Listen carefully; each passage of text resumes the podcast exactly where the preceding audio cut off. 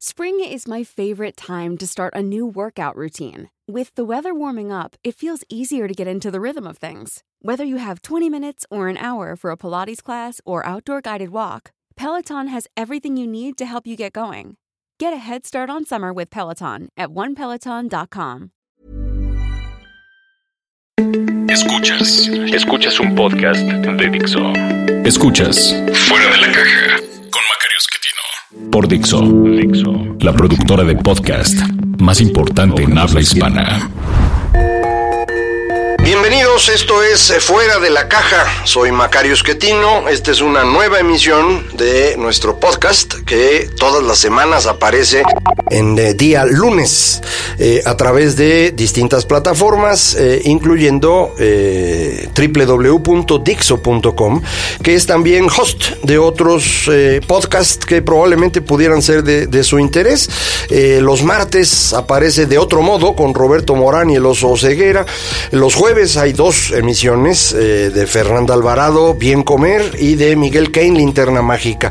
Y los viernes, Filmsteria, de Alejandro Alemán, Josué Corro y Penny Oliva. Eh, nosotros todos los lunes estamos aquí en Fuera de la Caja, en las semanas nones hablando de coyuntura y en las semanas pares hablando de temas de largo aliento. Ahora es una semana par y vamos a regresar a este tema que pues a lo mejor ya lo cansó a usted y por eso hoy va a ser la última ocasión en que lo tocamos. A partir de la próxima semana par tendremos eh, otra dirección de largo aliento, pero ya no eh, este tema en el que he insistido tanto porque pues estoy pensando en él y, por ello pues eh, me gusta platicarlo.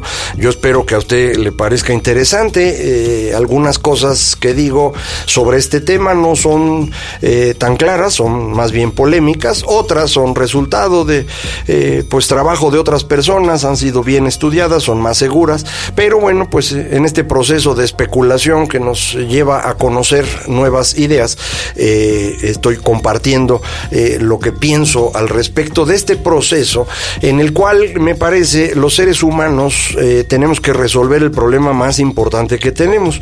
Muchas personas creen que lo difícil es producir para que la gente pueda tener acceso a bienes y servicios, a satisfactores. yo creo que eso es bastante sencillo. Lo verdaderamente complicado es vivir con otras personas. Eh, si usted eh, vive en una familia, sabrá que pues hay desencuentros con frecuencia, se pelea uno, pero la relación familiar logra en muchas ocasiones eh, sacar adelante estas diferencias. En las empresas es más difícil a veces.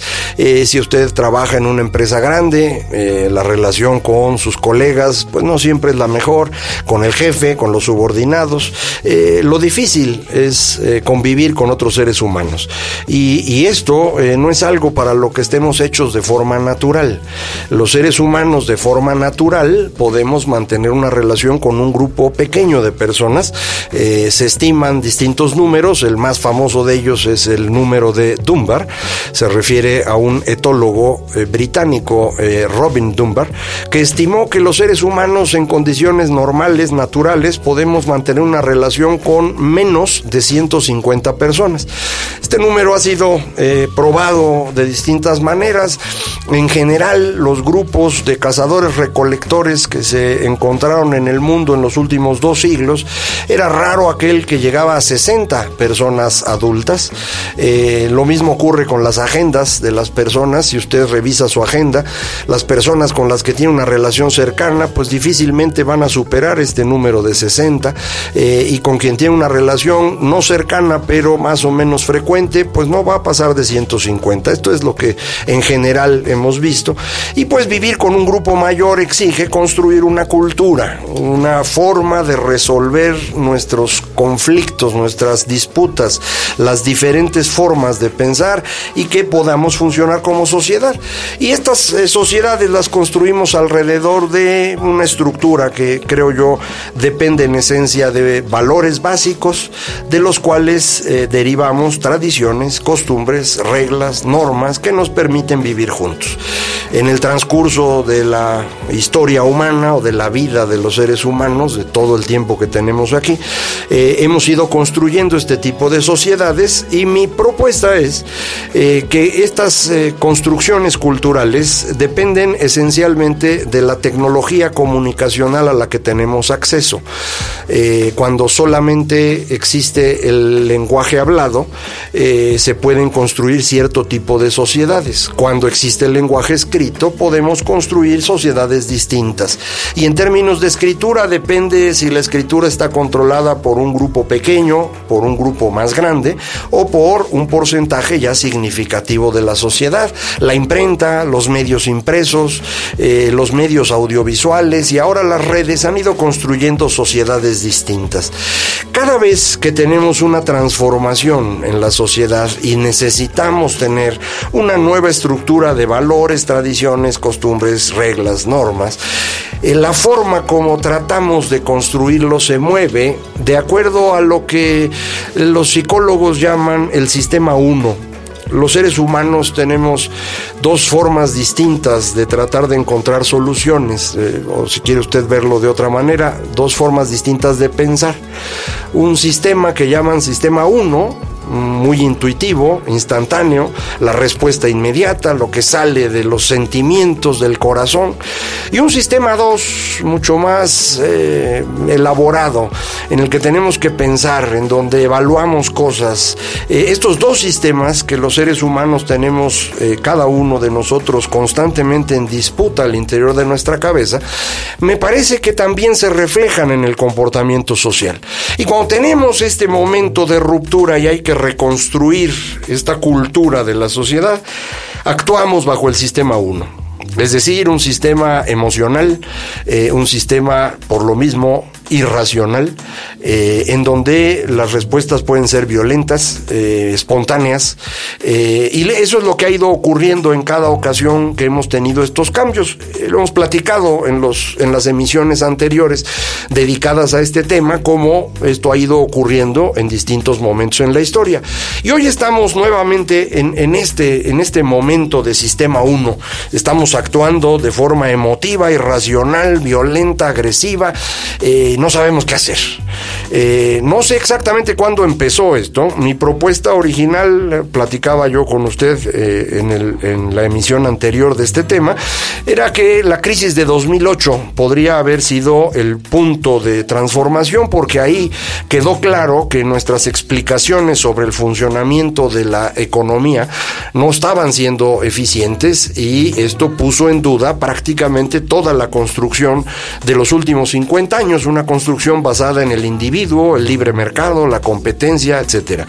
Eh, uno de ustedes me hace favor de sugerirme otra idea y dice, no fue 2008, fue 2001, es el ataque a las Torres Gemelas el que pone en duda el funcionamiento de, la sociedad. Puede ser, eh, eh, pensándolo en términos de que el ataque a las Torres Gemelas es el que derrumba por completo esta eh, idea optimista eh, de, que siempre se asocia al señor Francis Fukuyama eh, acerca de el triunfo de la sociedad liberal. pongamos que en alguno de esos dos momentos ocurre el, el cambio, lo hay que pensarlo un poco más, pero el cambio ocurrió entre 2001 y 2008 en algún momento. Y entramos en este momento, insisto, de sistema 1, de eh, emotividad eh, emocional, pues eh, irracional, nervioso, violento. y esto implica que estamos llenos de miedo. Y al estar llenos de miedo, tratamos de agruparnos con nuestra gente cercana. Y esta agrupación con la gente cercana implica la cerrazón la cerrazón de las sociedades y esto es el ataque a los migrantes. De ahí viene la sugerencia de, nuestro pod escucha acerca de usar 2001 porque dice aquí en Estados Unidos es 2001 cuando empieza el ataque contra los migrantes. Es perfectamente posible que haya ido creciendo eh, y sobre todo pues que se haya amplificado durante el gobierno del señor Obama ah, para llegar finalmente a la elección del señor Trump. Eh, no nada más nos cerramos en materia de, la sociedad y tratar de impedir la llegada de, de, gente de fuera, es decir, de migrantes, sino también nos cerramos en términos económicos. Y esto explicaría mucho no solo las ideas de Trump acerca del comercio, sino el apoyo que tienen esas ideas. Es decir, necesitamos estar claros que el señor Donald Trump es un problema en sí mismo, pero también es un problema que está reflejando a una parte no menor de la sociedad estadounidense y también de la sociedad europea. Entonces es un fenómeno eh, global. Eh, este momento pues eh, de angustia está implicando una transformación de la sociedad y en lugar de concentrarnos alrededor de esta idea básica del individuo, como fue en los últimos 50 años, que se había inventado como respuesta a la fuerza del Estado en los 50 años previos, ahora nos estamos agrupando, permítame la redundancia, en grupos. Es decir, ahora el centro sobre el que estamos construyendo la sociedad son los grupos. Grupos definidos de acuerdo a características, como llaman en Estados Unidos, identitarias. Es muy curioso, en los últimos días he estado viendo una cantidad bastante importante de artículos de pensadores estadounidenses acerca del tema de la identidad, estadounidenses y europeos también, eh, donde dicen, oigan, pues sí, cierto, o sea, la gente se está agrupando en grupos, están eh, reuniéndose alrededor de características como el color de piel, como la religión, como la preferencia sexual, el género, el sexo. Eh, y, este pensamiento de grupo que obviamente se construye implica que esta cerrazón no es únicamente una cerrazón de los estadounidenses frente a los migrantes en general, sino que es una cerrazón de grupos específicos frente a todo lo que está afuera. Eh, este fenómeno eh, ya le llegó también al señor Fukuyama, del que hablamos hace un ratito, y va a sacar un libro ahora en septiembre acerca de eh, este proceso identitario. creo que esto es determinante para entender el futuro y creo que fue determinante en la elección tanto de Trump como de López Obrador. Los dos tuvieron la capacidad de hablarle a los grupos a las islas, como yo les llamo, islas en donde todo mundo tiene una única idea común eh, y por eso están reunidos, la isla de los veganos, la isla de los peatones, de los bikers, de los runners, islas alrededor de ideas específicas que hacen que la convivencia social sea casi imposible. Y por eso no podemos tener políticas públicas nacionales en este momento en ninguna nación. Esto no es un fenómeno de México ni de Estados Unidos, es un fenómeno global perfectamente claro en todo Occidente, pero también perceptible en la franja menos occidental, digamos así. Ejemplos, Hungría, ejemplo, eh, Turquía, Rusia. Eh, creo que esto también es algo que se empieza a notar en Polonia, eh, la India. Eh, bueno, este es un fenómeno global, pues. a este fenómeno, pues, de agruparnos, también hay que incorporarle el fenómeno de pensar en contra de la ciencia. Esto también es interesantísimo. El movimiento antivacunas sigue creciendo, es una tragedia, pero eso, eso es lo que está pasando. La gente cree que la ciencia es una forma de llegar al conocimiento igual de válida que muchas otras, como la religión, como la iluminación personal. Eh, es una tontería inmensa, pero pues yo qué quiere que haga, así es lo que está pasando. La gente dice, no hay que vacunar a los niños y ahora me entero, hay 70 mil casos de sarampión en Italia. Eso es una tontería eh, impresionante. La vocación orgánica que ahora tienen muchísimas personas. Hay que comer orgánico porque eso es natural. Y obviamente lo natural es bueno porque va en contra de lo artificial, que es humano y es científico. Pues eso no es cierto, ¿no? Eso no es cierto. Puede serlo en algunos casos, eh, pero no en muchos otros. El caso que a mí me preocupa, me parece más grave, son eh, la carne de, res orgánica. carne de res orgánica significa que la vaca nunca consumió antibióticos. Eh, esto significa que todos los bichos eh, llegan directamente a usted en, su carne orgánica. Entonces, eh, pues la vaca a lo mejor se murió de eso, usted tal vez también se muera de eso, pero pues allá a su gusto va usted a morir orgánicamente. Hay que recordar que cuando comíamos orgánicamente la esperanza de vida eran 25 años. la ciencia es lo que nos ha permitido ampliar esto. Entonces, yo entiendo que haya cosas que saben mejor si son orgánicas, váyalas administrando, no se nos vaya a morir innecesariamente. Eh, entonces, esta, esta forma de pensar anticientífica está creciendo también. No es coincidencia, es el mismo fenómeno que nos lleva a, a trabajar en grupos, a vivir en este sistema de ansiedad. Y si ocurre lo mismo que en otras ocasiones, pues vamos a entrar en un proceso violento. Me parece que este proceso violento no va a ser parecido a las últimas ocasiones. Recuerde usted, en el siglo XVI, cuando entramos en esta etapa del sistema 1, eh, se, se construyó el mundo alrededor de la fe y esto implicó enfrentamientos entre distintas fes, quienes eh, eran católicos, quienes eran luteranos, quienes eran calvinistas, eh, pues se decidieron matar unos a otros con singular alegría y sí se puso feo. Eh, después volvió a ocurrir lo mismo a mediados del siglo XVIII, cuando el enfrentamiento fue entre los viejos terratenientes y los nuevos industriales, y otra vez a matarse. Y la etapa más reciente del Sistema 1, a del siglo XX, eh, la disputa fue entre estados, estados totalitarios que obligaban a que las personas participaran dentro del estado como si fueran eh, militares.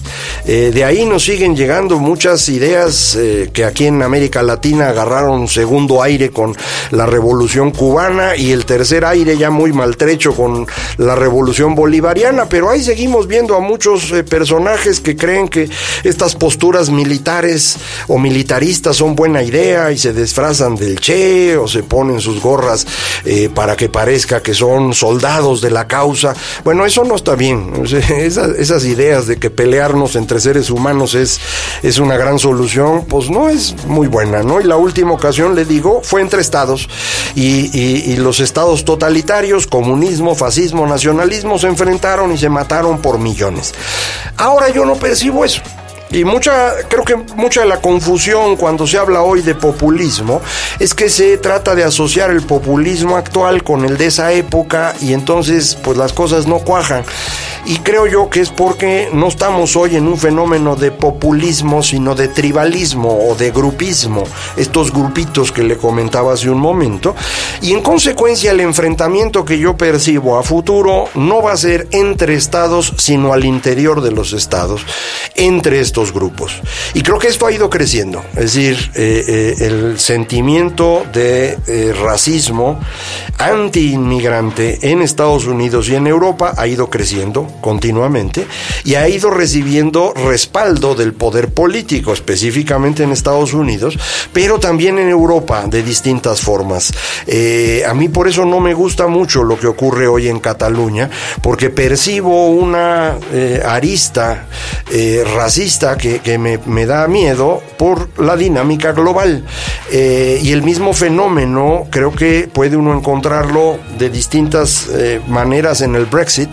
Eh, y entonces estos, esta dinámica nos estaría llevando a una violencia entre grupos sociales.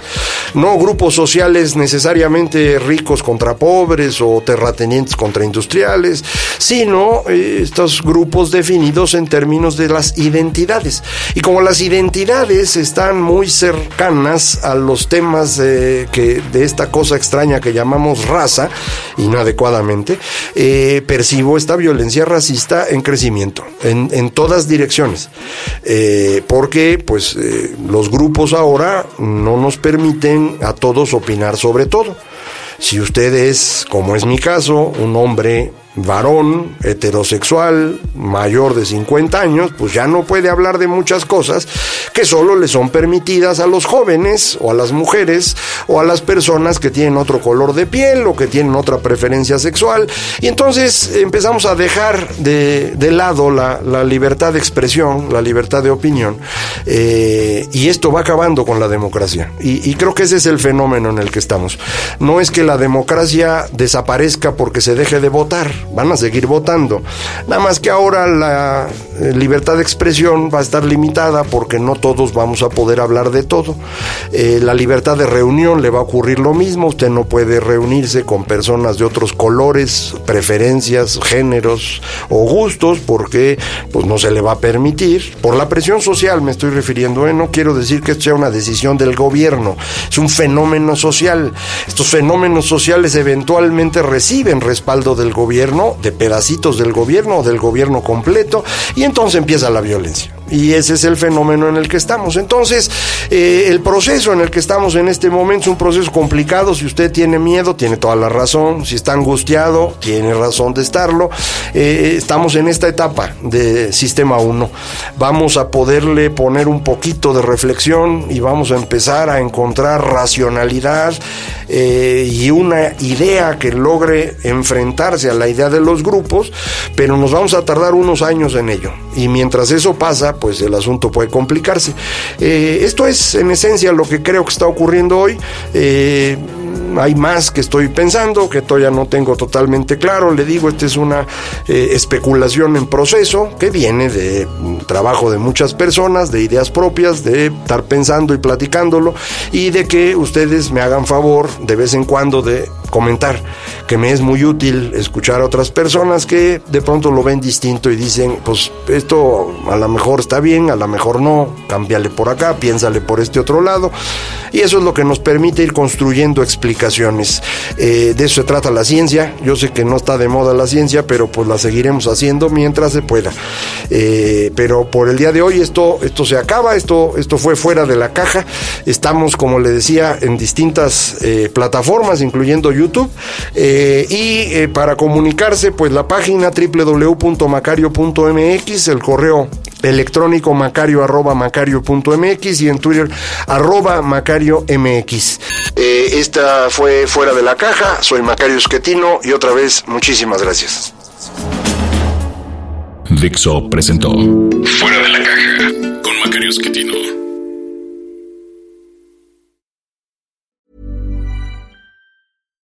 When you make decisions for your company, you look for the no-brainers. And if you have a lot of mailing to do, Stamps.com is the ultimate no brainer. It streamlines your processes to make your business more efficient, which makes you less busy. Mail checks, invoices, legal documents, and everything you need to keep your business running with Stamps.com. Seamlessly connect with every major marketplace and shopping cart. Schedule package pickups and see your cheapest and fastest shipping options from different carriers. With rates up to 89% off USPS and UPS rates. And with the Stamps.com mobile app, you can take care of mailing and shipping wherever you are. Make the same no-brainer decision as over 1 million other businesses with Stamps.com. Sign up with Code PROGRAM for a four-week trial, plus free postage and a free digital scale. No long-term commitments or contracts.